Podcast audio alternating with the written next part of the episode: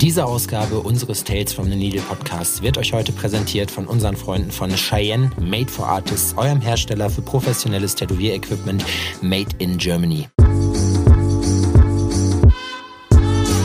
Herzlich willkommen zu einer neuen Episode, Folge, Ausgabe, Edition unseres brandaktuellen neuen Podcasts. Mein Name ist Sepp Fury One. Ich bin euer Gastgeber heute und in alle Ewigkeit. Und ich sitze hier mit dem wunderbaren Nico Brockhammer. Nico, was geht ab? Nicht viel. Äh, bin noch ein bisschen müde, aber alles Ja? gut. Ja. Hast du lange geschlafen? Ja, auf jeden Fall. Aber ich bin noch ein bisschen im Delirium von Montagabend oder Nacht. Wieso? Erzähl doch mal den Leuten, was Montagnacht passiert ist.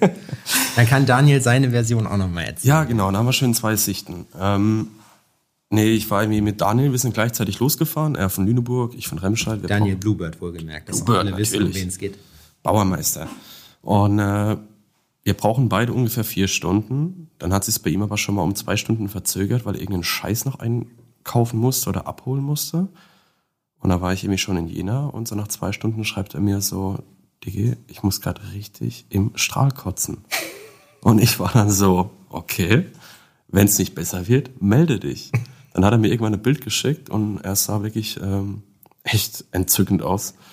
Und äh, ja, hat sich dann irgendwann auf die Rückbank von seinem Transporter verkrümelt und hat da in Fötusstellung anscheinend ein bisschen gechillt. Und ja, nach vier Stunden haben dann die liebe Miki und ich uns entschieden, dass wir den mal abholen, zwei Stunden von hier. Wie viel Uhr war es dann, als ihr da seid? Also, als ihr Aber wir sind, um, seid? wir sind um halb elf losgefahren, haben eine Stunde 40 gebraucht bis an den Rasthof. Und dann haben wir da noch 20 Minuten kurz gechillt, damit er sich entleeren konnte.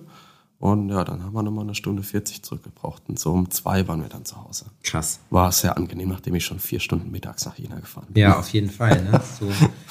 Aber das ist ja auch wichtig, dass man dann nach Jena rein auch mehrere Strecken mal abfährt, um da so ein Gefühl für zu kriegen, wie kann man diese Stadt hier erreichen, weißt du, von welchen Genau. Richtungen. Definitiv.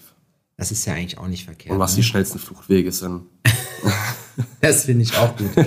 für die Leute, die sich fragen, Bruder, was sind das für Leute, die da jetzt reden, stell dich doch bitte unseren Zuhörern einmal vor. Ja, Name muss ich ja nicht erwähnen, Nico Brokammer. Ähm, tätowiert seit acht Jahren.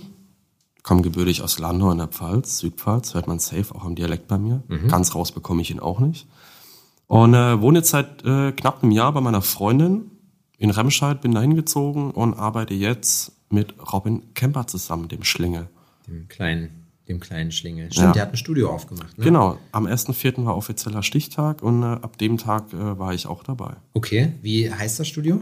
Old Atlas. Old Atlas. Ha. Oh. Okay, cool. Und ist auch in Remscheid, ja? Nee, das ist ein Witten. Also ich habe jeden Tag 40 Kilometer zu fahren, einfach. Okay. Aber ich fahre halt nur Autobahn, dadurch äh, ist es in 25 Minuten getan, eine Strecke. Und Ah, 45, ja?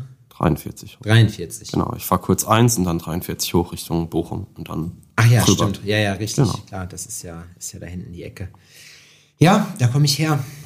Aus der, aus der netten Gegend. Und gefällt's dir da? Remscheid, ist es nett oder eher nicht? Ja, am Anfang konnte ich mir nicht wirklich was drunter vorstellen. So, Ich dachte, das ist schon Pott, aber ich wurde eines Besseren belehrt. Es ist noch bergisches Land und es ist wunderschön. Ja. Ja, also wir wohnen echt äh, 200 Meter vom Wald entfernt und es ist schon sehr entspannt, die Wohngegend, wo wir leben. Äh, viel zu Einfamilienhäuschen, Rentner-Families, also sehr relaxed. So. Die Stadt an sich ist jetzt auch nicht äh, nennenswert oder atemberaubend. Kann ich bestätigen. Bevor hier irgendwelche Gerüchte aufkommen. So.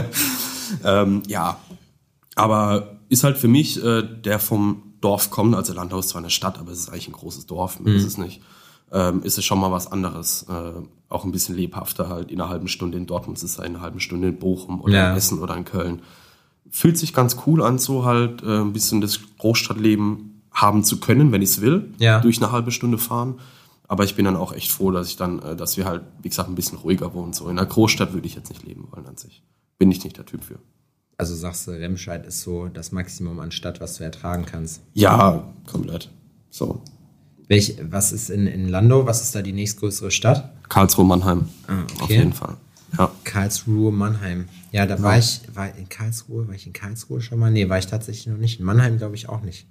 ja, Mannheim ist halt, war ich nicht oft. So, man geht halt auch nur hin zum Shoppen halt so, weißt du, Ja, weil ja, die halt klar. mehr Sachen haben. Ähm, Karlsruhe war auch immer ganz okay. Ich war halt in Karlsruhe auf der Grafikerschule drei Jahre, dadurch kenne ich mich in Karlsruhe ein bisschen aus. Und, äh, Grafiker, hm? ja, Ja, Da sind wir doch glatt beim Thema, Ja. Nico. Erzähl doch mal von deiner. Du bist ja auch nicht aus der Schule und sofort Tätowierer geworden, obwohl Nee. du ja eigentlich dazu familiär das Zeug gehabt hättest. Dann, wo fangen wir denn an am besten? Erzähl uns doch mal eben kurz, wer sind deine Eltern? Äh, meine Eltern sind Martina und Bernd Prokammer, mittlerweile getrennt seit zehn Jahren, aber beide Tätowierer. Mein Vater hat jetzt äh, 27 Jahre als Tätowierer auf dem Buckel und 26 Jahre sein eigenes Studio. Und meine Mom müsste jetzt 12 oder 13 Jahre tätowieren. Krass eigentlich, ne? Ja. Wie die Zeit vergeht. Deine Mutti habe ich ja kennengelernt. Ja. Schöne Grüße an Martina, die ist echt korrekt. Schön in Amsterdam. Ähm, ja, wieso hast du dann vorher noch was anderes gemacht? Also wie, wieso bist du dann offenbar ja Grafiker, ne? Grafikerschule, also nehmen wir mal an, ne? du bist Grafiker. Genau. Ähm, wie, wieso seid ihr, also wieso habt ihr dann nicht komplett direkt gesagt, komm, der Junge? War Kriterium meiner Eltern. Weil ähm, ich war halt, habe die Realschule gemacht. Also man muss auch sagen, ich habe nicht Grafikdesign studiert, äh, sondern ich war auf einer ähm, staatlichen Schule und habe das als klassisches drei Jahre Ausbildung Ding gemacht Ja. und äh, war dann mit 15 knapp 16 mit der Schule durch und äh, meine Eltern haben einfach gemeint, Tätowieren ist halt ein Big Step, ich bin selbstständig und falls mir das halt nach einem Jahr keinen Bock macht oder nach zwei, habe ich halt nichts in der Hand. Und es kommt halt im Bewerbungs- oder im Lebenslauf halt schon ein bisschen kacke, wenn da steht, jo, ich war die letzten zwei Jahre Tätowierer. Nimmt dich ja keiner für voll mit 18 oder 19 dann. Und Ja, deshalb, das stimmt. ja, und halt eben auch ein bisschen, äh, mein Dad oder meine Eltern haben definitiv das auch auf die persönliche Entwicklung oder auch auf mein Alter ein bisschen bezogen, weil mit 15 hast du halt keine Verantwortung. Ja, ist richtig. Ne? Oder mit 16. Und da war ich mit 19 fertig mit der äh, Ausbildung. Ob die Verantwortung so viel größer war, weiß ich nicht. Sie, sie ist aber mit der Zeit gekommen, aber ich bin auch froh, dass ich das gemacht habe, weil die Schule war halt eben schon sehr lehrreich für mich auf Basis vom Tätowieren gesehen. Warum? Ich habe viel gezeichnet, also unter Grafiker stellen sich viele wirklich nur so Nerds am PC den ganzen Tag vor. Aber bei uns war PC 30 Prozent und 70 Prozent wirklich zeichnen. Echt? Hatten, ja, ja. Ich habe Kalligrafie ge gehabt komplett. Ich habe gelernt, mit äh, Federn Tusche zu schreiben. Mhm. Ich habe Fraktura, Old English, die ganzen Schriften alle gelernt zum Beispiel. Geil. Und ich bin kein Lettering-Dude. Äh, ähm, wir hatten, äh, die Schule hat uns Aktmodelle gesponsert, also dass Leute kamen, wir durften Akt zeichnen. Wir hatten auch ähm, Austauschschulen in Paris und Moskau. Wir waren dann auch ein Wochenende in Paris und die Leute aus Moskau waren dann irgendwie in Deutschland. Dann waren wir mit denen in Bergen, hatten irgendwie zwei Hütten gemietet, hatten da einfach eine kreative Woche so. Krass, aber cool. Ja, und es war schon, schon nice auf jeden Fall. Hatten noch Fotografiekurs, äh, wir hatten noch äh, Linoleum-Druckkurse und so. Also wirklich sehr, sehr breit gefächert. Heute auf der Schule, ich besuche die ab und zu mal, so weil noch ein paar Lehrer da sind, ein paar Dozenten. Heute ist es viel extremer gesplittet. Die haben Ja. wirklich UX-Design und alles, was es damals nicht gab. Damals war so das einfach breiter gefächert. Ja. Und heute ist es viel spezifischer bei denen gemacht. Aber das finde ich eigentlich cool, dass man, wenn man sagt, man macht die Ausbildung, das ist ja meistens so der erste Step in deiner Berufskarriere, ne? Und dann hast du halt da schon mal das Rüstzeug zu kriegen, um schon mal überall reinzuschnuppern, dass du sagst, Fotografiekurs. Und das sind ja alles Skills, die dir jetzt, sage ich mal, als Tätowierer auch zugutekommen. Ne? Definitiv. Weil du musst wissen, wie man gut fotografiert. Es führt kein Weg dran vorbei. Wir haben's, ich habe es gestern mit Mario gehabt, ähm, der auf einer Kunstschule war und Mhm. genau das Gegenteil aber behauptet hat, weil er gesagt hat, er braucht gar nichts davon. Also wenig, ne? Ja. Und äh, bei dir ist es jetzt so, ja, das hat mich aber tatsächlich vorbereitet. Das, da siehst du halt, wie die Unterschiede sind. Ne? Ja, definitiv. Also ähm, natürlich werden auch äh, interessante Fächer wie äh, Werbepsychologie und Werbelehre. So, unser Dozent äh, hat halt einfach schon vier Bücher geschrieben. So, ne? Und das war dann schon sehr, sehr spannend. Das Also, ist cool, ne? Wenn Leute, wenn sich Genau, Lehrer also- für das Fach, was sie machen, auch interessieren. also du, also es waren alles nicht wirklich Lehrer, sondern es waren alles Praxisleute, Berufsleute, Ja. die dann halt so eine Wochenendschulung zum Lehrer gemacht haben irgendwie. Und aber es war krass interessant. Also du hast äh, B2B-Marketing kennengelernt. Du, du weißt, wie eine Werbeagentur strukturell eine Werbeanzeige aufbaut, aus welchen Gründen die was wo platzieren und was das beim Endverbraucher oder beim Kunden auslöst. Und da bist du dann schon so, ah ja, okay. Vielleicht sollte ich das auch mal machen. Dann wird vielleicht auch mal einiges funktionieren. Ja, Aber cool, ja. Ja. Und ähm, dann bist du aber trotzdem, ich meine, klar, das liegt ja dann nah. Also, okay, mit 15 hattest du dann, äh, sagst du, willst Tätowierer werden. Mutter, Vater haben gesagt, nee, lass mal bleiben, so machen wir lieber was ordentliches und dann Grafiker auf jeden Fall. genau. Wie war es dann, als du, aber du wusstest vorher schon, dass du das nicht durchziehen willst. Also dass, Ja. dass du da nicht arbeiten willst. Ich hatte ähm, ich hatte im zweiten Lehrjahr ein Praktikum gemacht bei einem Grafiker, zwei Wochen lang. Ja. Und kann auch sein, es war jetzt halt ein schlechtes Paradebeispiel, aber es war komplett lame.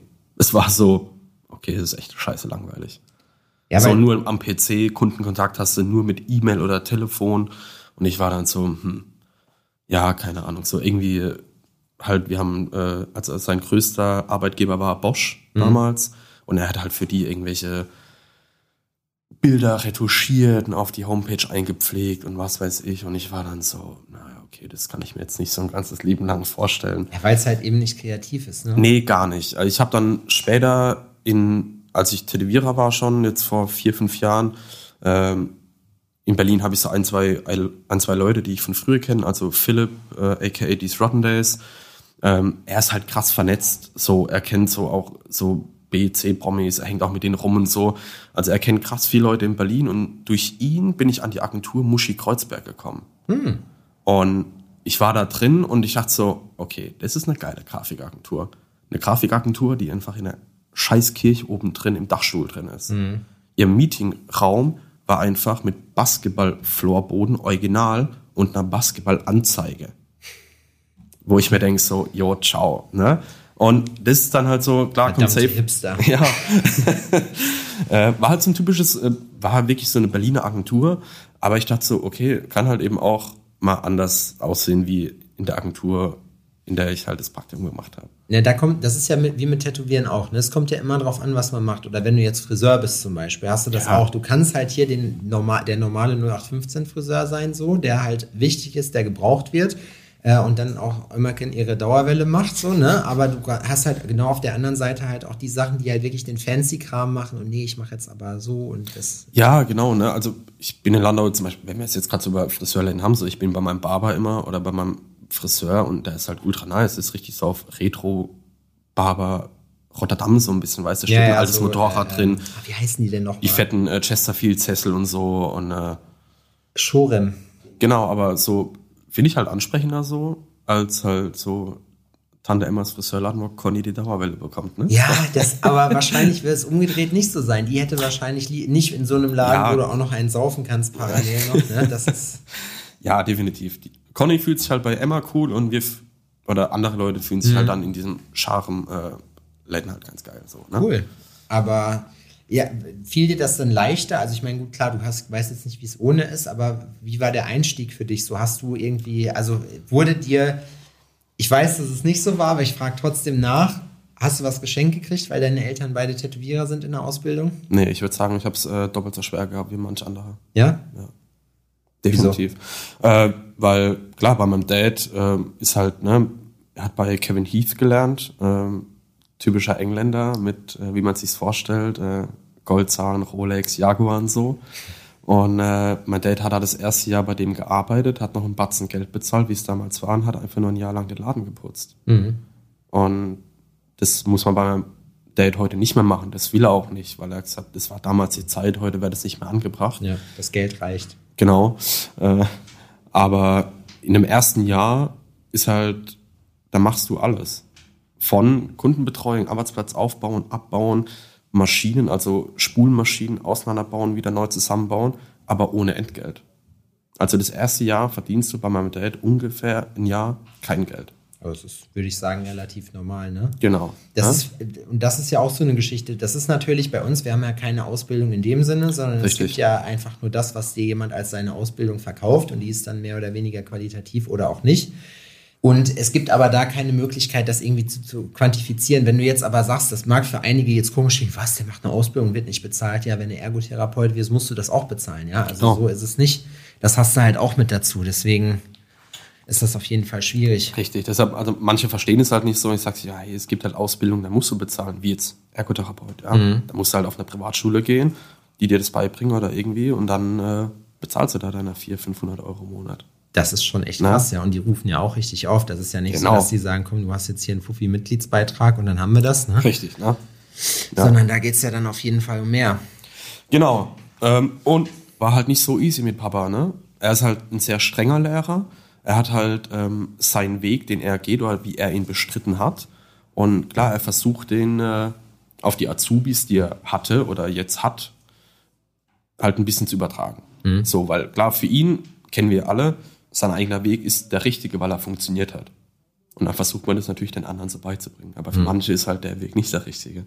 Und ähm, da sind wir auch nach einem Jahr ordentlich aneinander gerasselt, weil ich gemeint habe, so, ey du, Digi, so nicht. Also nicht, dass ich äh, die Sachen verweigere zu machen oder verweigert hätte, aber ich hatte einfach eine andere Herangehensweise wie er. Mhm. Er wollte immer Zeichnungen eine Woche vorm Termin sehen. So, also eigentlich, wie es die Kunden wollen am liebsten.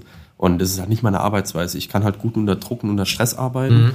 Ich stehe morgens auf, also aktuell stehe ich morgens auf, ziehe mir einen Kaffee, setze mich hin und zeichne für mittags. So entstehen bei mir die besten Designs, weil ich unter Druck halt die besten Ideen habe. Und das hat er am Anfang nicht so ganz cool gefunden. Ja, aber ist so, ne? Aber er hat es dann irgendwann akzeptiert und hat gemeint, okay, ich lasse den mal machen so, es entsteht was Gutes danach. Man hat ja auch ein ganz anderes Vertrauensverhältnis zu jemandem, den man, sag ich mal, schon vor 20 Jahre kennengelernt hat, weißt Genau. du? Das ist ja halt die Sache. Deswegen ist es ja auch schwierig, wenn du einen Partner hast und den oder die ausbildest dann als Tätowierer, dass das dann halt auch so ein, das, du hast dann einfach kein Machtgefälle, aber Richtig. es ist halt wie bei uns mit Kilian, mit unserem Azubi, ist es dann zum Beispiel so, da, es gibt schon eine Hierarchie auf jeden Fall. Und er weiß auch, er nimmt mich auch ernst, wenn ich ihm Sachen sage, so, weil er halt weiß, ne, das wird dann, das ist mein Weg und wir lernen erstmal meinen Weg, weil das ist der, den ich ihm zeigen kann. Und danach kann er von mir aus freestylen, aber er, ich zeige ihm erstmal alles so, wie ich das mache. Die Grundbasis muss einfach. Genau. Und wenn du das jetzt mit wem anders hast, hast du halt konstant Diskussionen, die ganze, ja, warum denn so, warum so, wo ich mir denke, Ja. Digga, es wird nicht diskutiert, es wird so gemacht, wie ich das sage. Ne? Danach können wir uns über allen Kram unterhalten, aber dass du erstmal was, jetzt kannst du gar nichts oder Ja. weißt gar nichts darüber, danach weißt du ein bisschen was, nimmst das als Basis und alles, was on top kommt, noch macht hinterher die, den Mix, sage ich mal, wie du deine, deine Sachen halt. Was dann halt den Charakter vom Tätowierer ausmacht. Ob es Genau, jetzt auf richtig. das Außenrum ist, wie jeder seinen Platz aufbaut. Ja. Da hatten wir es jetzt gerade am Montag mit Kilian drüber. So, ich habe jetzt schon gemerkt, dass da noch so ein paar Autisten oben rumsitzen wie ich. äh, dass ich halt abends so, was ich meine Farbkäppchen hinlege und dann mit dem Mundspattel in eine Reihe perfekt lege, den Mundspattel unten drunter rasiere nebendran so. ne, so also, richtig, ja. richtig unangenehm anstrengende Künstler, du Ja, weißt du? komplett. Aber da hat zum Beispiel Robin und Kira äh, im Laden haben auch schon gemeint, so, okay, krass, so, von denen baut keiner abends seinen Platz vorher für den Tag danach auf. Mhm. Ich mache das auch nicht immer, aber wenn ich es dann mache, so, dann äh, komplett behindert halt einfach. Ne? Die Vorteile liegen ja auf der Hand, so ist es ja nicht, ne? Das Ja. sehe ich auch bei vielen Sachen. Eigentlich denkt man sich, es wäre so einfach, das besser zu machen, aber irgendwie sträubt man sich dann oder man ist zu faul oder hat keine Zeit. Ja, ey, ich bin abends auch mal zu faul, wenn ich einen langen Tag hatte. Ähm, manche würden jetzt lachen, langer Tag. Ähm, aber dann habe ich halt auch keinen Bock. Ne? Wann fängt der Tag für dich an? Äh, in der Regel habe ich um 12 Uhr meinen Kunden. Wann stehst du auf? unterschiedlich. Ähm, ich, manchmal packe ich es mit Hanna wirklich um 6, 6.30 Uhr aufzustehen, aber da, da muss ich echt Bock haben. Äh, sie wird jetzt lachen, weil sie wahrscheinlich sagt, jo, das macht er, das macht er zweimal im Jahr mit Genau, mir. es ist vorgekommen, mehr aber auch nicht. genau. Äh, nee, in der Regel ähm, halb acht, acht irgendwie so, stelle ich mir mal einen Wecker. Mhm. Ja, und dann ist halt, wie gesagt, wie vorhin äh, erzählt, aufstehen, Kaffee, zeichnen. Krass. Also du bist auch niemand, der abends zeichnet. Nee, abends will ich, abends ist für mich so, das ist meine Zeit. Äh, dadurch, dass Hanna halt studiert oder arbeitet, sehen wir uns halt manchmal morgens, vormittags nicht. Das heißt, wir sehen uns erst abends und dann ist bei mir einfach so abends, ey, ich koch, dann essen wir und dann, keine Ahnung, gehen wir vielleicht noch was trinken oder gehen auf die Couch, Fernseher klotzen, was auch immer. Das ist so halt die gemeinsame Zeit, die ich halt gerne mit ihr dann genieße. Oder halt eben dann auch mein Fußballtraining habe oder was auch immer. Ja, Fußball spielst du. Ja, wieder. Okay, was spielst du für eine Position? Äh, rechtes Mittelfeld. Ah, Mittelfeld bist du. Läufer. Ich habe auch Mittelfeld gespielt. Mittelfeld und hinterher im Tor. Was? Das war das Ding. Okay. Ja. Nee, für Torber nicht so klein, glaube ich. Ja, da hast du auch deine Marotten. Ich habe zum Beispiel, wir haben ja immer auf Ascheplätzen gespielt und ich Mhm. habe mir die Mitte immer mit dem Fuß markiert. Das war so die Sache und habe mir so Markierungen reingemacht, dass Ja, ich okay. sehe, wo was ist. Ja. Bist du gut im Mittelfeld? Ach, ich war jetzt, äh, ich habe jetzt erst diese Saison wieder angefangen. Ich habe halt eben auch angefangen, um auch ein bisschen Kontakte zu knüpfen in der Stadt so. Und äh, so oft war ich jetzt Mhm. Wie wenn da. ich im Fußballverein. Ja, also Entschuldigung. Genau, ne? ähm, aber ja, ich habe die Vorbereitung eigentlich ganz gut mitgemacht, aber ja, jetzt halt seit September oder seit Ende August äh, habe ich äh, ziemlich viel mit Guestspots und äh, Conventions, was auch ein bisschen zu viel war. Aber okay. Ja, wem sagst du das? Du machst dieses Jahr auch noch Brüssel mit, ne? Genau. Warst du da schon mal? Nee. Ich auch noch nicht. Bin echt gespannt. Ja, freue ich mich. Ja, das wird auf jeden Fall cool. Also hoffen wir mal, dass es cool wird. Kann auch sein, dass es nicht cool wird. ich habe noch keine Anfrage, aber wenn nicht. Äh, ich auch nicht, aber ich habe mich auch noch nicht drum gekümmert. Ja, ich habe es zweimal hochgeladen, aber pff, wenn nicht. Ich habe ein paar Bonnedos dabei. Ich sehe es entspannt. Ich habe gehört, in Brüssel funktionieren solche Sachen, also die Leute sind wohl interessiert und gucken und nehmen sich auch also mhm. so, so Wannadoos halt mit und Merchandise soll ja gut funktionieren. Mhm. Habe ich mir sagen lassen. Sehr gut. Kleiner, kleiner Brüssel Tattoo Convention Lifehack sozusagen. ja, wie gesagt, ähm, Ausbildung war dann nicht ganz so easy. Aber mhm. ey, ich habe sie durchgezogen, ich habe vieles gelernt, ich habe vieles gelernt, was manche Tätowierer, die ich kenne, nicht gelernt haben, wie Nadeln löten. So. wir, haben vorhin, wir haben vorhin das Thema gehabt ähm, und da habe ich mit Zottel drüber gesprochen und zwar, ob er Nadeln löten kann, weil wir haben ungefähr zur gleichen Zeit angefangen und mhm. wir waren uns beide einig, wir können es leider nicht. Ja. Aber Nico, was hältst du davon? Auf der nächsten Invitational machen wir ein Seminar, weil ich kenne viele. Go. Ich würde es ja auch gerne, ich finde, das gehört einfach so mit zur Toolkiste dazu, auch wenn man es nicht muss, weißt du? Es schadet nicht. Das ist so, eine, so ein ja, Handwerk. Man braucht es nie. Aber man muss es einfach mal gemacht haben. Ja, also ich finde einfach, ich finde persönlich, dass du halt einfach, wenn du, guck mal, jetzt gerade in der Situation, die Farben werden verboten, beziehungsweise es werden Pigmente, essentielle Inhaltsstoffe davon ja. verboten. So, wenn du die Farben morgen am Tag nicht mehr im Supply kaufen kannst, sage ich dir, 95% aller Tätowierer haben ein richtiges Problem. Außer die 5%, die wissen, wie man Farbe mischt. Nico zeigt gerade auf sich und lacht. ähm, ja, und, aber das ist doch cool, dass man dieses Handwerk halt noch kriegt. Das ja. ist natürlich auch keine Raketenphysik. Ne? Da nee. muss man halt, muss dir einer genau zeigen, wie es halt geht und auf was zu achten ist. Das sehe ich ja bei uns heute, äh, wenn wir äh, Azubis haben oder wem auch immer, dem halt was zu erklären, die brauchen für Sachen, wofür wir, anderes Beispiel, skaten. Mhm. Bis ich einen Olli konnte, hat es ein Jahr gedauert. So, die ganzen kleinen Pisser, die danach gekommen sind, waren nach zwei Wochen, haben die einen stabilen Olli hingekriegt. Wir ja. hatten aber auch dann das Wissen von den Leuten, die da, wir waren die einzigen und ersten, die da geskatet sind ja. und mussten uns das komplett selber beibringen, anhand von drei Skate-Videos, die wir teuer auf VHS erstanden haben in Dortmund im Titus. So, Richtig. Weißt du? Heute gibt's halt YouTube. Ey, aber das, ne? eigentlich muss ich sagen, wie, wie stehst du dazu? Wie stehst du dazu, dass man äh, das Tätowierhandwerk, sage ich mal, dass man da auch als Außenstehender durch diesen ganzen, also oder generell in der Welt, dass jeder alles kann, natürlich auch unsere mhm. Sachen, Findest du das gut oder findest du das schlecht? Ist ein bisschen äh, zwiespältig für mich. Also ich finde es gut, dass man äh, äh, die Informationen bekommen kann. Äh, für die Leute, die wirklich dafür brennen. Mhm. Aber ich finde es halt scheiße, dass dann irgend so ein Justin im Lockdown äh, denkt, jo, ich kaufe mir jetzt auf Ebay so eine scheiß Tattoo-Maschine und verhunzt hier jeden zweiten Vollidioten, den ja. er kennt. Also es ist ein bisschen differenziert einfach. Also ich finde es gut, dass, wenn jemand richtig Bock hat, das zu lernen und auch wirklich äh, das achtet und wertschätzt, was Tätowieren ist, ja. dass man dann sagt, okay, ey, die Informationspolitik ist da und man kann auf diesen Pool zugreifen oder man kann ihn sich von Tätowierern, wie jetzt dir, mir, mein Vater, wie auch immer, wie sie alle heißen, holen. Ja.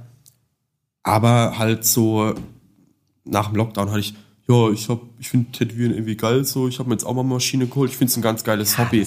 Wo ich mir denke, Digga, halt's Maul, das ist kein Hobby. Ja. Das ist eine fucking Leidenschaft und eine Passion. Wir geben uns richtig einen Riss jeden Tag dafür. Also ich muss sagen, ich gucke solche Leute oder sowas dann immer mit einem einfach mit einer gewissen nicht Ironie an, aber mit einer gewissen Nicht-Ernsthaftigkeit. Ja, genau. Weil ich halt einfach sage, so, dass wir beide machen nicht dasselbe. Du, dir eine Tattoo-Maschine zu holen, ist nicht dasselbe wie dieses ja dieses ganze Wissen, sich dafür auch zu interessieren. Du kennst das, ich kenne das, unser Leben besteht zu 80, 90 Prozent aus Tätowieren. Ja. Ne, das ist alles irgendwie miteinander verwebt, verwoben und dementsprechend hast du halt dann äh, einen ganz anderen Blick darauf. Und ich habe halt auch gesagt, so ganz ehrlich, klar, ich meine, auch das ist keine Raketenphysik. Das ist halt ein Handwerk. Jeder, wenn du, genau. wenn du eine Mauer hochziehen willst, kannst du dir das auch bei YouTube reinziehen, wie man das macht. Ne? Ja. So, das heißt aber nicht, dass du jetzt in der Lage wärst, halt das auch als Dienstleistung anzubieten, ne? Richtig, und das heißt auch nicht, dass die Mauer zehn Jahre stehen bleibt. Ja. Ne, kann sein, da kommt halt ein Windstoß und sie fällt um. Ja. Da fehlt halt schon noch das gewisse etwas an Wissen, was tiefgründiger ist. Mhm. Was ich jetzt halt, wenn ich jetzt einen Azubi hätte, so, ich gebe jetzt nicht in der ersten Woche alles preis, was ich weiß. Nee, nee, natürlich. So, ne? Weil dann denkt er sich ja, okay, danke fürs Gespräch, nach zwei Wochen bin ich weg, so, tschüss, du Spast. Ne? Selbst dann ist es ja so, du, also, ne?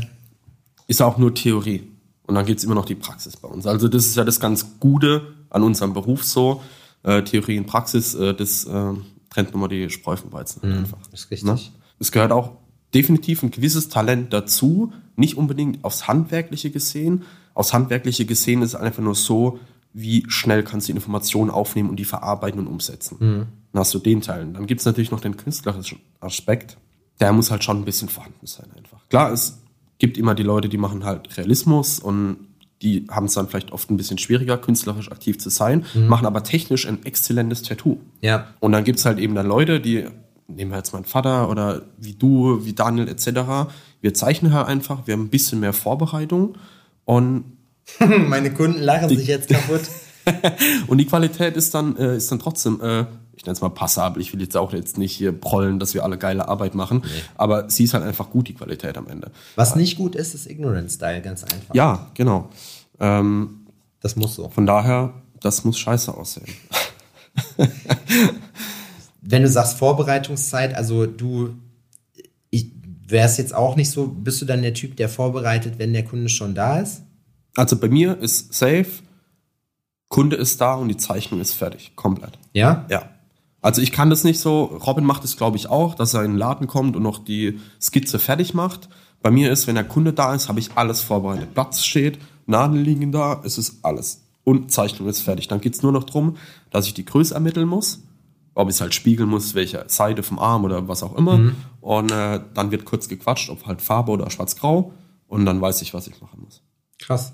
Ich bin da komplett unterschiedlich. Ich bin ja? so, ich, äh, der Kunde ist da, ich komme rein. Ach, du kommst nach dem Kunden, finde ich gut. Was machen wir heute? Nein, ach so, nein. Meistens nicht, meistens nicht. Es kommt vor, aber meistens nicht. Ich habe halt andere Sachen zu tun. Ja. nein, die wichtiger ist. Nein, nein, nein, auf gar keinen Fall. Ähm, und dann sage ich hier äh, das und das, dann mache ich ein Foto von der Stelle, mhm. ähm, weil das halt bei uns dann über E-Mail läuft, geht das nicht ja. anders. Und dann male ich halt mit dem Pad dann da direkt drauf. Ich brauche für meine Entwürfe dann meistens so eine Stunde. Na, okay. Aber alles dann. Außer wenn ich jetzt Neo-Traditional machen muss, wie du, dann bereite ich das auch gerne vor, mhm. weil das dauert halt ein bisschen, bis du die Komposition hast. Ja, genau. Bis ich alles durchgebauscht habe. Von dem Tätowierer die Rosen genau. da, das, da, das. Nee, das habe ich noch nie gemacht. Werbung. So, Freunde, ich möchte euch nochmal dran erinnern, dass es einen kleinen Deal für euch gibt. Und zwar bekommt ihr bei Cheyenne Professional Tattoo Equipment im Online-Shop auf www.cheyennetattoo.com 10% auf eure komplette Erstbestellung. Also alles. Wenn ihr euch jetzt eine Maschine kauft, wenn ihr euch noch Module kauft und so weiter und so fort, kriegt ihr das alles dann 10% günstiger mit dem Code TAILS 10. Da bekommt ihr nicht nur die geilen Maschinen, die wir jetzt äh, beim letzten Mal schon ein paar Mal vorgestellt hatten, die Solnova Unlimited, die ich euch sehr empfehlen kann, die ich auch schon seit längerem in Benutzung habe, sondern ihr kriegt bei Cheyenne auch Module. Und das Geile an den Modulen von Cheyenne ist, dass ihr die in drei verschiedenen Sorten bekommt. Ihr habt einmal die Craft Cartridges, die sind jetzt, sage ich mal so, die Budget-Variante, wenn man Cheyenne-Qualität möchte. Dann gibt es die Safety Cartridges, das sind die, die ihr wahrscheinlich auch schon mal benutzt habt oder auch äh, am meisten bis jetzt gesehen habt. Die haben eine Sicherheitsmembran drin, dass keine Farbe zurück in die Maschine läuft. Die sind made in Germany, das ist richtig cool. Ich kann auch jedem empfehlen, euch mal die Fertigung anzugucken. Das ist wirklich echt super interessant. Ne? Werden in Berlin oben hergestellt. Ist auf jeden Fall wild, was man da sieht. Und richtig geil, was ihr nirgendwo anders bekommt, sind die sogenannten Capillary-Module. Ihr fragt euch, Josep, was zum Teufel sind die Capillary-Module? Diese Capillary-Module, jetzt habe ich das so oft hintereinander gesagt, haben eine Schnecke sozusagen im Tipp drin, die noch mehr Farbe aufnehmen kann. Und damit könnt ihr bis zu zehnmal längere Linien ziehen zum Beispiel. Das gibt es für Magnums, das gibt es aber auch für Liner. Und ich kann euch sagen, ich benutze die Liner sehr, sehr gerne, gerade für Letterings und wenn man längere Linien ziehen muss, wirklich perfekt. Die 10% Discount bekommt ihr auf eure Erstbestellung im Cheyenne Online Shop auf cheyennetattoo.com. Alle weiteren Infos dazu bekommt ihr in den Show Notes beziehungsweise in der Folgenbeschreibung oder auf unserer Instagram-Seite, wenn ihr da auf den Link in der Bio klickt. 10% Discount mit dem Code TAILS10 auf CheyenneTattoo.com für Cheyenne Professional Tattoo Equipment. Freunde, wenn das kein Angebot ist, ich weiß es doch auch nicht. Werbung Ende. Das ist auch so krass, ne? Es gibt Leute, die haben sich da wirklich überhaupt nicht Sachen von anderen Künstlern zu nehmen. Das habe ich früher schon nicht gemacht. Das fand ich scheiße.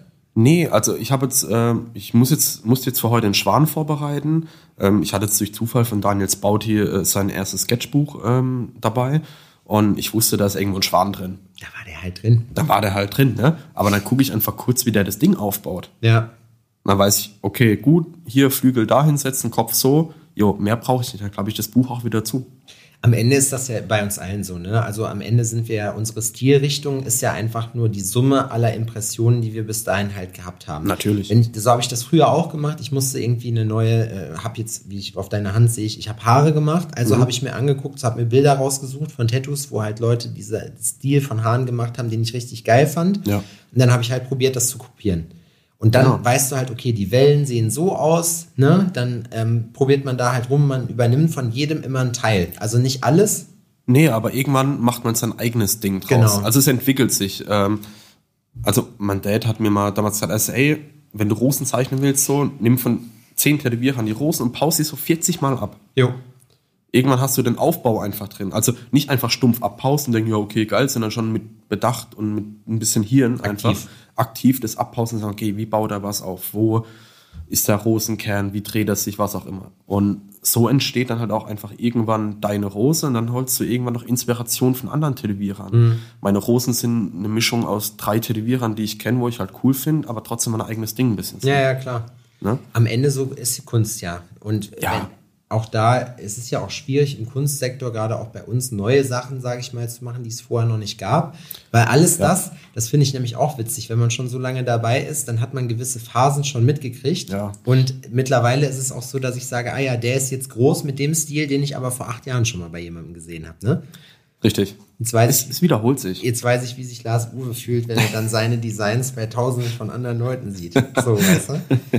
Aber ich meine, auf der anderen Seite ist es doch cool, auch wenn man eine Inspirationsquelle für Leute ist, die dann halt praktisch sagen, okay, der gefällt mir so gut, dass ich halt, der ist mein Vorbild in dem Sinne und den Richtig. nehme ich als Referenz für das, wo ich Ja. hin will. Ne? Genau.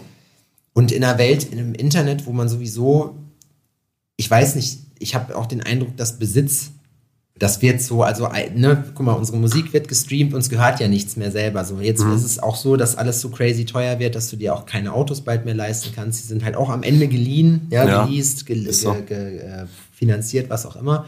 So, da ist es auch mit Wissen so. Und gerade diese, ich würde mal sagen, Demokratisierung von Wissen durch YouTube macht ja auch, dass gewisse Sachen halt eben so ein bisschen, was ich schade finde, eigentlich auch ihren Zauber verlieren, Ja. Weil ja halt jeder Idiot sieht, wie es funktionieren kann. Also es ist ja, ne, man, man muss ja im Prinzip in Google nur eine Frage reinhacken, so, und dann bist du halt praktisch danach, weißt du Bescheid. Ja, ist so. Wenn ich zaubern lernen will, ne?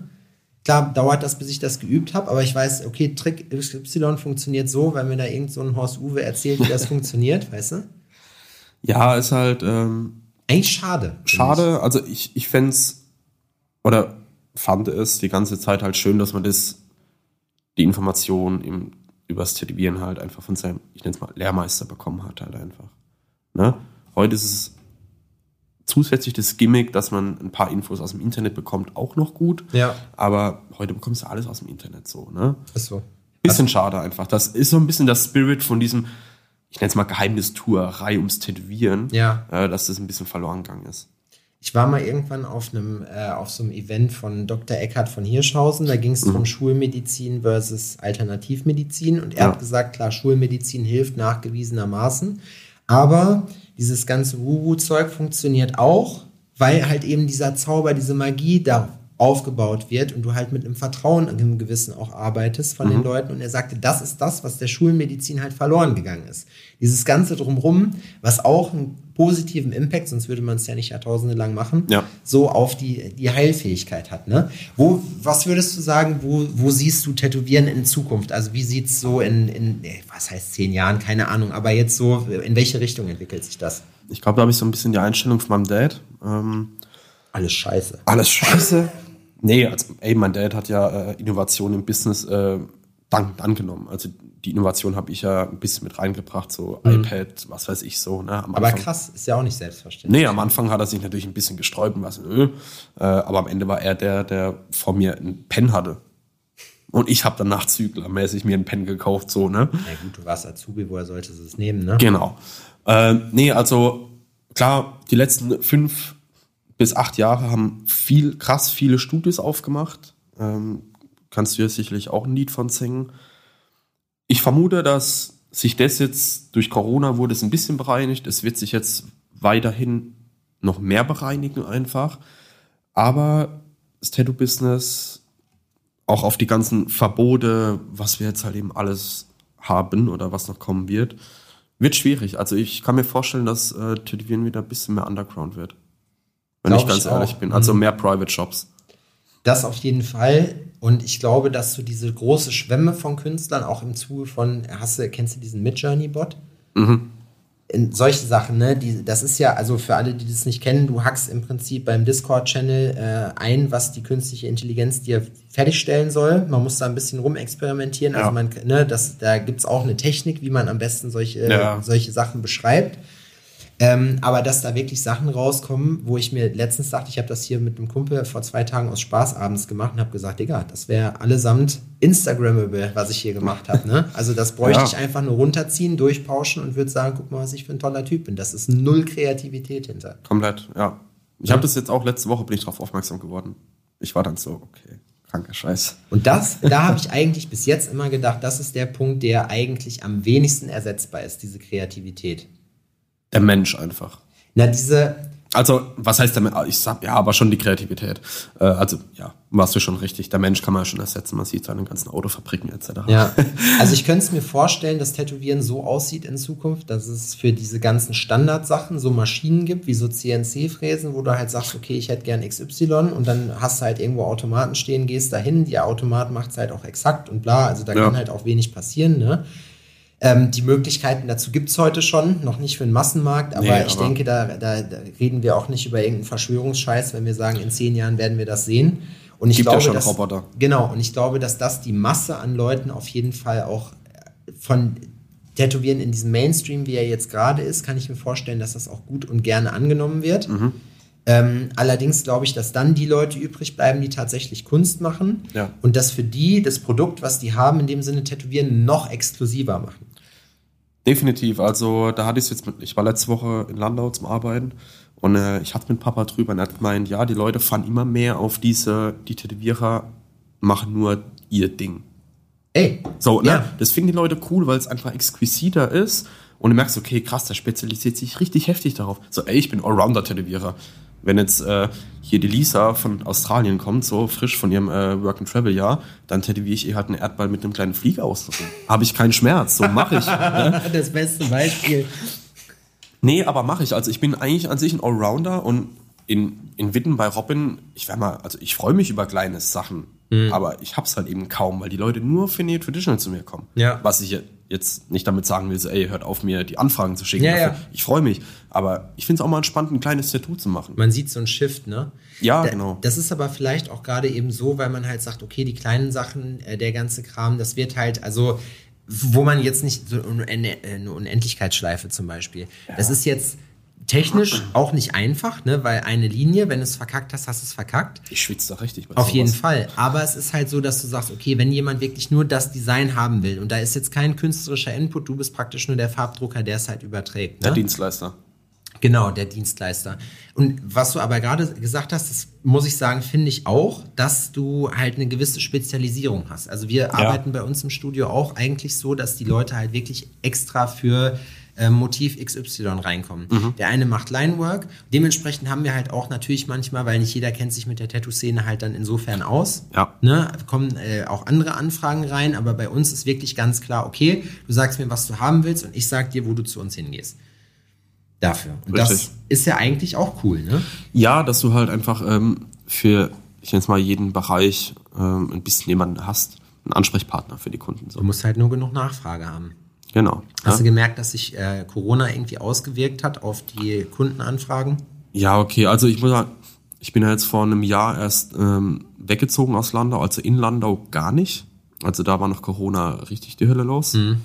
Ähm, jetzt, äh, seit ich im Pott wohne, schon ein bisschen, aber gleich bin halt eben auch neu da. Also da kann ich es jetzt nicht beurteilen, weil als neuer Tätowierer in der Area sozusagen, wo eh 40.000 Tätowierer sitzen, muss man sich halt eben auch erstmal Kunden ein bisschen aufbauen. Ist so. Also ist jetzt von Witten oder Ruhrpott ein bisschen schwierig äh, zu beurteilen, aber Landau, die haben richtig reingeschallert danach. Also als Ja. jetzt, äh, halt, ja, als hätten alle Geld gewonnen im Lotto. Wie viele Studios gibt es in Landau?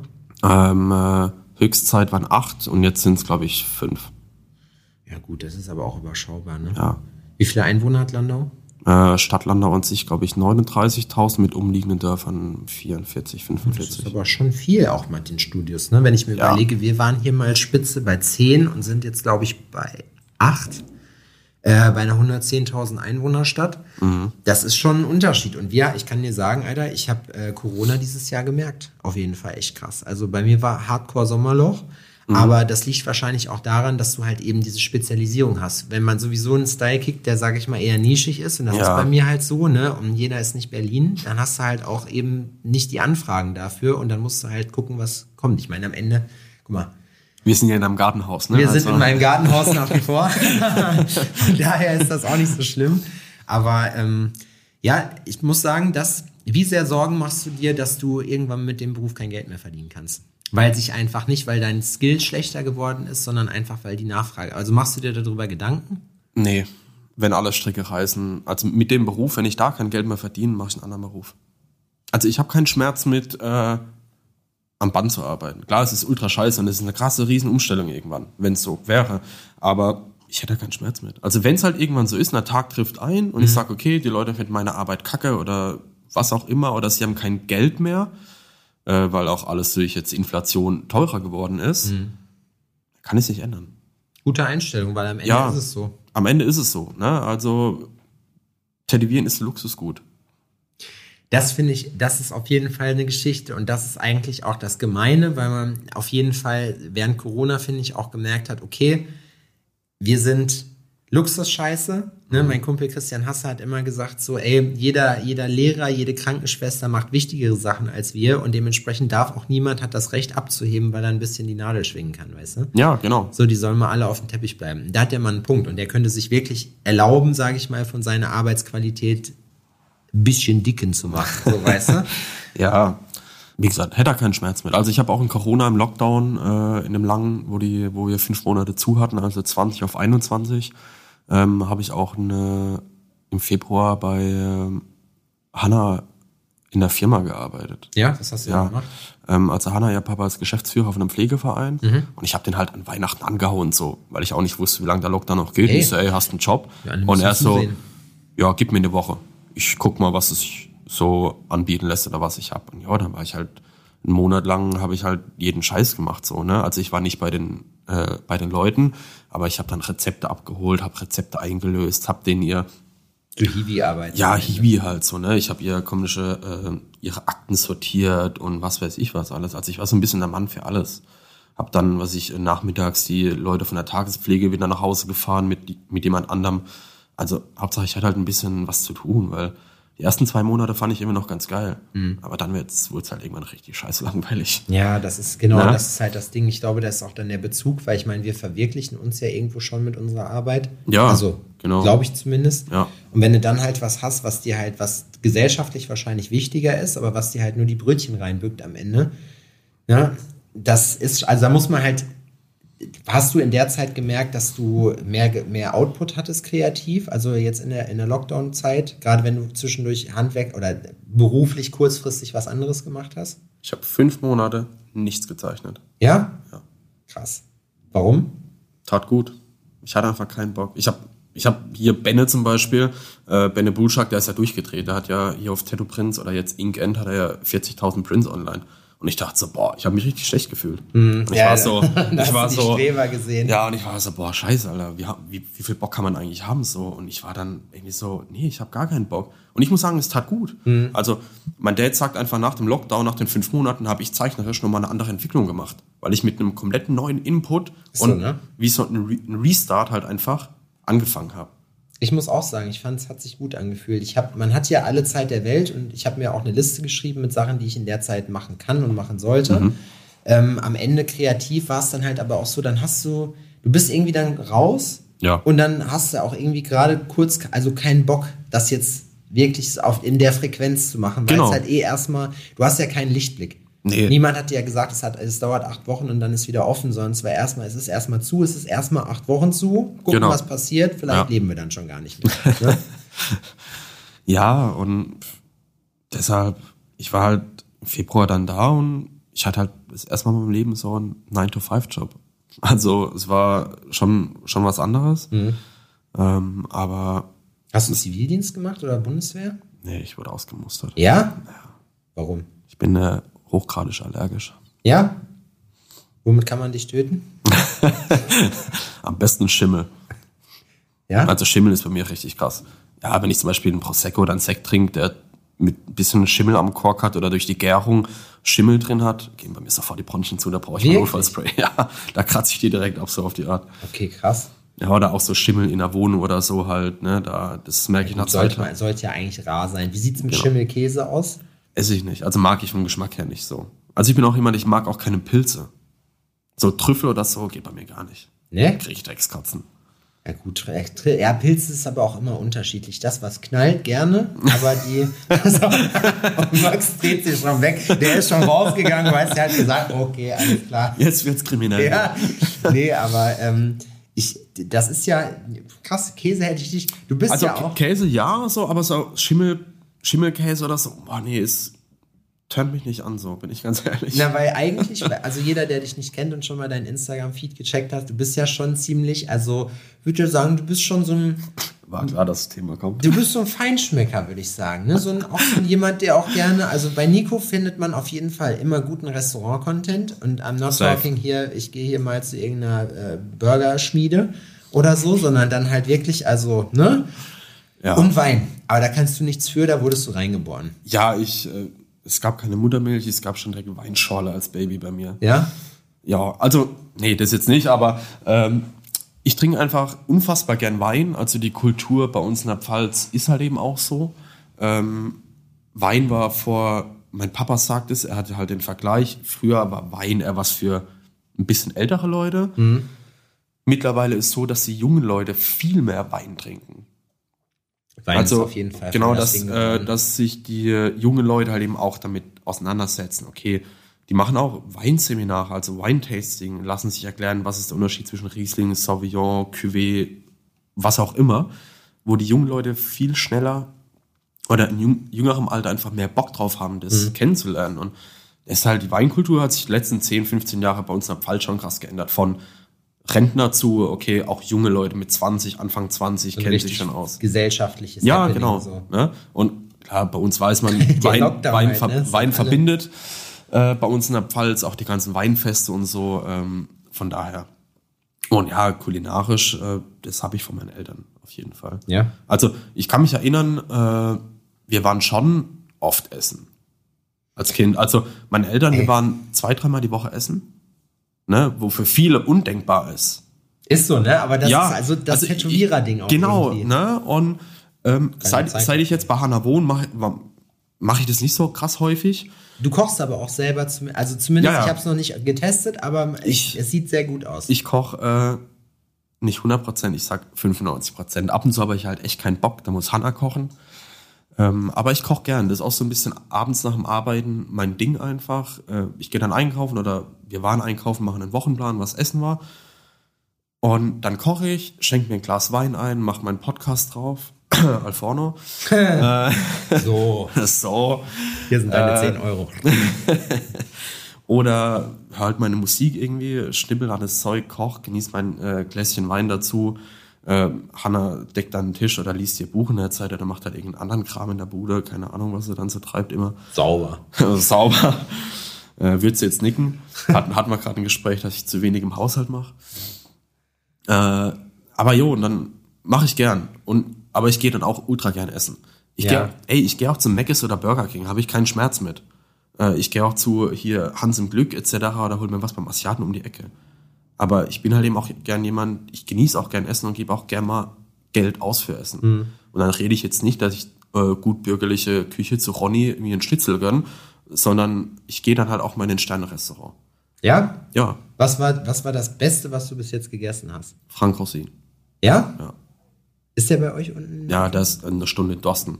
Mhm. Also ich bin jetzt, aber das sind so Dinge, viele werden jetzt denken, oh krass, Alter, der geht ja mega oft. Nee, mache ich nicht. Ich mache sowas einmal im Jahr. Ja, ja. Also ich gönne mir das einmal im Jahr. Digga, ne? jeder Wo hat ich mir denk, Hobby. So, genau, weißt du? äh, ich bin jetzt mit Hanna in zwei Wochen, haben wir jetzt hier Jubiläum, also zweijähriges. Wir gehen zu Nelson Müller. Mhm. Der hat zwei Restaurants, einmal das Sterne-Restaurant und ein bisschen das lockerere, legerere für junge Leute. Äh, und da gehen wir hin. So. Und freue ich mich einfach. Ich mache das gern, weil ich den Abend dann genieße und gutes Essen genieße. Klar, ich kann auch zu Hause gut essen. Es soll weil ich, aber auch weil ich, sehr gut sein. Ein Kumpel hat Ja. das auf einer Racing-Veranstaltung, war der, hat der Nelson Müller gekocht und Mhm. das muss wohl auch, hat er gesagt. Ja, und ich freue mich einfach. Ist halt, ich nenne es mal meine Gönnung. So, ab und zu einfach. Aber finde ich cool. Warum denn nicht? Ja.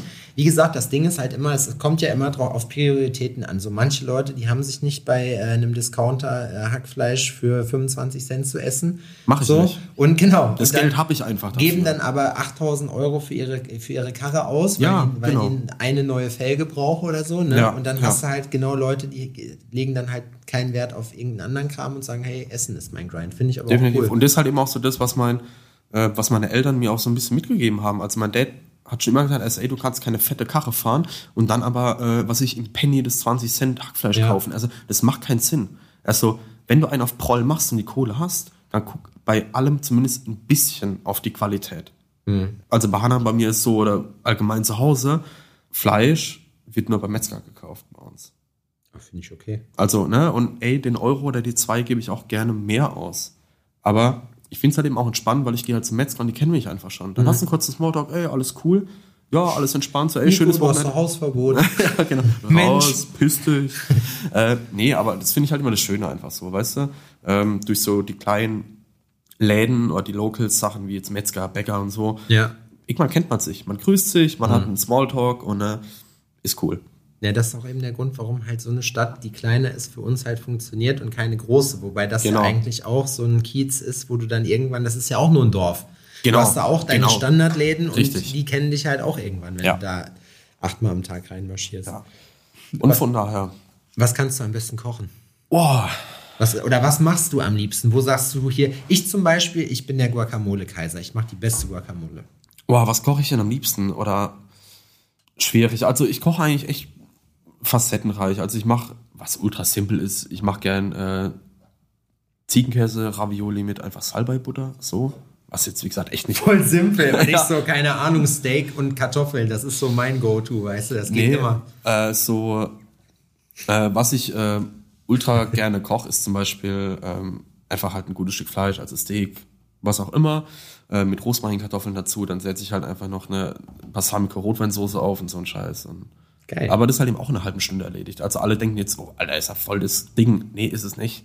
Du musst halt nur wissen, wie es geht. Ne? Genau, also kauft euch ein Kochbuch, da steht's drin. Ne? Also ich habe zu Hause auch 20 Kochbücher, ansonsten könnte ich nicht so kochen, wie ich koche. Wie machst du das mit der Planung? Also wenn du, äh, weil das ist ja auch immer gegebenenfalls so eine Sache bei Leuten, wenn du jetzt, ähm, gehst du einmal die Woche für die Woche einkaufen oder gehst du mehrmals die Woche einkaufen? Unterschiedlich. Also wirklich mal so, mal so. Also kommt drauf an, so, ne, klar, bei Hannah bei mir ist ja immer so, jo, was kochen wir die Woche? Dann heißt immer so, kein Plan. Und dann musst du dich irgendwie mal ein bisschen neu erfinden. Dann haben wir halt unsere 20 Apps auf dem Handy, wo wir ein bisschen Anregungen bekommen. Aber wir haben auch so unsere Basic-Sachen, wo wir halt immer gerne essen, so Ja, ja. Spaghetti Bolognese, ne, dann Oh, das geht auch immer. geht immer so, ne.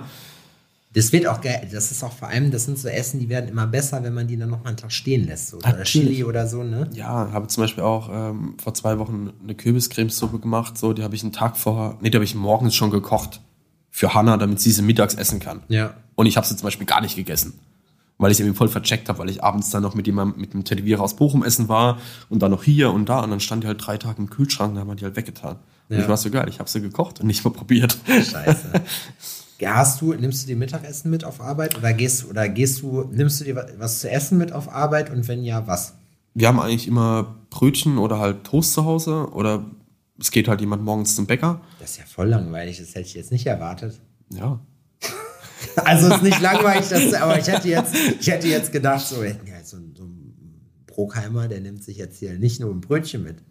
Ja, also, keine Ahnung, wenn wir halt noch Essen vom Vortag haben, nehme ich das mit. Oder Hanna, wir sprechen uns dann ab, so, wer was mitnimmt. Ähm, oder ich fahre halt mal beim Bäcker vorbei, nehme mir halt da, was ich, so ein Fladenbrot mit Pude und Salat drauf mit oder so. Ja, also ja. unterschiedlich. Aber du bist jetzt kein Meal Prepper, der sich. Nee, äh, gar nicht. Bei mir ist immer spontan. Weil ich habe schon überlegt, mal Meal Prep zu machen, so für mittags immer. Und ich war so, ist mir viel zu anstrengend, die Scheiße. Ja, das Ding ist, das klappt immer ein, zwei Wochen und dann wird's unübersichtlich. Ne? Ich kann, da kann ich eine Story zu erzählen, als ich in meine erste eigene Wohnung gezogen bin. Ich kannte vorher auch gar nicht kochen, weil meine Mhm. Mom war ein bisschen speziell mit der Küche so. Die hat gesagt, hier der kleine Idiot, wenn der hier rumfuhr, wer kann ich hier Kern sanieren? So, ne, dementsprechend hatte ich zero Skills und das war auch noch zu einer Zeit, wann bin ich, habe ich meine Bude gehabt? 2,8 oder so, Mhm. mit 18, 19. Ich glaube, mit 19 bin ich ausgezogen. Ich konnte gar nichts. Das heißt, ich habe mir dann auch, habe mich auch auf Kochbücher verlassen so und hatte natürlich auch keine Ahnung und wusste dann auch nicht. Ich habe mir dann wirklich Mittagessen für fünf Tage gekocht und habe die Portionen dann so wie sie sind auch im Kühlschrank gehabt, dass ich die dann halt Reis und Hühnchen, Reis und Hühnchen und Brokkoli, weißt Ja, du, die geil. ganze Scheiße. Ja, aber hey, wisst du nicht, also, irgendwo brauchst du auch einen Einstieg. Und wenn es für dich so einfach ist, für die ganze Woche das Hätte ich keinen vorzubereiten, Bock mehr heute, sag ich dir, wie es ist. ja, also, Also maximal äh, Leftovers gehen immer, finde ich. Mhm. Ne? Gerade auch, ich muss sagen, ich habe mir jetzt, als wir umgezogen sind, in die neue Wohnung Smoker geholt. Der ist doch seine Kohle wert gewesen. Ich dachte, das ist was, was man zwei Wochen macht und danach nie wieder. Aber das ist wirklich oft in, Be in Benutzung. Und mein Opti-Grill, Alter. Opti-Grill, beste Mann, muss ich wirklich mal sagen. Ich von, hoffe, dem, dass von dem schwärst du ja schon seit, seit wir uns kennen. eigentlich. irgendeinem scheiß Podcast-Format irgendwann Tefa auf mich zukommt und sagt, Sebastian, pass mal auf hier. Opti-Grill. nee, wirklich. Das ist halt geil, weil das ist, das ist halt einfach und schnell. Ich, Ja. ich bin dann auch ein Typ, der kauft sich dann halt auch TK-Gemüse, kloppt das dann in die Pfanne, macht parallel hier den Opti-Grill an, schmeißt da irgendwas rein und ruckzuck hast du ja eigentlich ein vernünftiges Essen. Ne? Ja. Das Aber ich gehe auch viel zu oft essen. Und ich habe dann auch manchmal, ich habe so Tage, da habe ich auch keinen Bock auf irgendwas. Ne? Also da ist so, ich Ja. weiß, ich habe auf irgendwas Geiles Hunger, aber auf nichts, was man eben so kriegen kann und, Und auf auch- nichts, was sich eben schnell kochen lässt. Und auch auf nichts, was ich eigentlich für die Woche gekauft habe. genau, Kochen, richtig, so, ja. Ne? Boah, das Ja. ist das Schlimmste. Haben wir auch manchmal so, wo wir denken, so, okay, irgendwie habe ich null Bock auf äh, das, was wir irgendwie zu Hause haben. So. Und dann so, okay, bestellen wir, hm, fuck, ist Primetime, dauert eine Stunde oder eineinhalb. Jo, auf so, jeden. fuck it, komm, schnell anziehen, äh, dass wir ausgehfertig sind und dann gehen wir halt was ich, schnell was essen. So, ne? Gibt's bei euch hier, was gibt's da? Gibt's da Uber Eats? Nee, ne? Da gibt's wahrscheinlich mit Nee. Und Krach Lieferando. Ja, Lieferando. Aber das ist okay. Wir haben unsere Standardpizzeria, äh, die liefern, also die machen eigentlich nur Lieferung. Äh, und das ist eigentlich auch echt ganz geil, die Pizza bei denen. So, das machen wir eigentlich schon so am Wochenende. Bei uns ist Sonntag oft so Bestelltag. Dann haben wir keinen Bock. Und äh, dann gibt's halt immer Pizza. Ist eigentlich ganz witzig so. Also, Dann kennt, die kennt man dann auch. Dann ruft man an. Bei uns, wir waren jetzt in Scheiksmühle bei Pizza, wie heißt die nochmal? Pizzeria 2000, glaube ich, bei Harry. Ich sage mal bei Harry. So, und Harry kennt mich seit Ewigkeiten. Harry kommt, ah, Sebastian, ne? Und ich bin ein, zweimal im Jahr da, ne? Und das, aber vorher auch regelmäßig, man kennt sich halt irgendwann. Er Ja. so Lammertun mit Fleisch. Ich sag, da, mach mal fertig. ja. Das ist geil. Ja, ist so. Ne? Also bei der Pizzeria, also Toto heißen die, ähm, ist auch der Sohn so, den wir grüßen uns mittlerweile auch schon sehr so, hey Digi, alles. Weißt du, das ist wie das, was ich vorhin gemeint habe, beim Metzger oder beim Bäcker einfach so. Ähm, ist entspannt. Und du weißt auch, dass die Leute sich dann Mühe geben, weil die dich halt kennen und einen Bezug Genau, kriegen, dass sie genau. dich nicht, also nicht abspeisen mit irgendeiner Richtig, Scheiße. Wo die sagen, Digga, dann gibt's So. dir halt auch mal Mühe. Ist irgend so ein Lache so, bringt die scheiß Pizza dahin und die pfeifen das Ding da rein und eigentlich Ja. hast du zwei Sonderwünsche gehabt und nichts ist drauf davon. Genau, Ja? richtig. Spucke ist dafür drauf, ganz. Genau. Aber da, wo man Ejakulat ein wenig. Ja, okay. Huh, okay, okay, alles klar. Ähm, ja, ähm, ich würde sagen, also, können jetzt, jetzt habe ich richtig Hunger. Es ist schön, dass ich gerade gesehen habe, dass parallel. Und ich höre neb, ich hör nebendran schon, wie sie aufbauen. Ja, Ich, renn- ich sehe es auch schon die ganze Zeit hier vorbei. Ja, ja, ich wollte es gerade, alle, alle Spinksen schon drauf so. Ähm, schön. Hat, äh, würde ich sagen, dann rappen wir es ab an der Stelle. Auf jeden. Äh, wir werden uns sicherlich noch öfters hören dabei. Ähm, wir haben es jetzt immer so gemacht. Möchtest du noch was sagen? Möchtest du noch wen grüßen? Möchtest du noch irgendwas loswerden? Die letzten Worte sozusagen. Nee, also einfach nur schon mal danke für das Format heute. Und äh, danke für diese tolle Show. Gerne. Also wirklich äh, Hude ab an dich. Naja. Und an jeden Tätowierer, der es hört, schaut euch das auf Instagram an. Es lohnt sich. Kann ich bestätigen, aber easy. Alles easy. Ja? Erzähl den Leuten noch mal ganz kurz äh, deine Insta-Handles, Kontaktmöglichkeiten, wie die Termine kriegen. Ja, natürlich. Also Instagram ist äh, nico.brokammer, also N-I-C-O.B-R-O-G, Hammer. Ähm, Termine gibt es bei mir eigentlich immer, wenn ich sie ankündige. Also in der Regel äh, vergebe ich quartalsweise Termine. Einfach schreiben. Guestbots äh, müssen sich nicht an die Terminvergabe halten, da immer schreiben, wenn jemand irgendwie was will. Alles klar, Nico. Dann sage ich mal Dankeschön und dann ähm, Ja, Doch. schönes Ding. Ich wollte noch jemanden grüßen hier. Ja? Ja, Nee. Madi Miki. Die hat wirklich, äh, die hat eine Trophäe und einen Strauß Blumen verdient. Ja, Ja, oder? ja auf jeden Fall. Das muss jetzt ja auch mal gesagt werden. Genau. Definitiv. Oh ja, jetzt weint die wieder. Jetzt ist sie gerade hier reingekommen und weint. Weinst du jetzt? Nein, ich finde wirklich, ich finde auch, das muss man an der Stelle wirklich mal sagen, so die ist hier eigentlich die gute Seele davon. Ja. Ohne die würde das hier nicht so geil sein, wie es ist. Das können wir ja auch Genau. ruhig mal sagen. Genau, definitiv. Ne? Ach, guck mal, jetzt heult die wirklich. naja, gut. Wir zwei Schleimbolzen. Ja, auf jeden. So, Dann, Christoph, danke. noch deine Faust, Alter. Gerne Faust. War cool, hat Spaß gemacht. Ja. Bis zum nächsten Mal. Tschüssi. So, Kinder, das war's leider schon wieder mit dem Podcast für diese Woche. Wir hoffen, dass es euch gefallen hat, dass ihr euch inspirieren lassen konntet, dass ihr euch zumindest gut unterhalten gefühlt habt. Wir würden uns sehr freuen, wenn dem so sein sollte, über einen Shoutout auf Instagram oder generell über eure sozialen Kanäle. Wir würden uns sehr, sehr freuen über eine Bewertung bei den gängigen Streaming-Plattformen, auch wenn ihr uns da folgt. Sowas hilft uns immer ungemein. Erzählt's euren Freunden, helft, dieses Projekt ein bisschen in die Welt zu tragen. Vielen Dank schon mal an der Stelle. Wir freuen uns auf nächste Woche. Wir sagen Tschüss, Dankeschön und auf Wiederhören.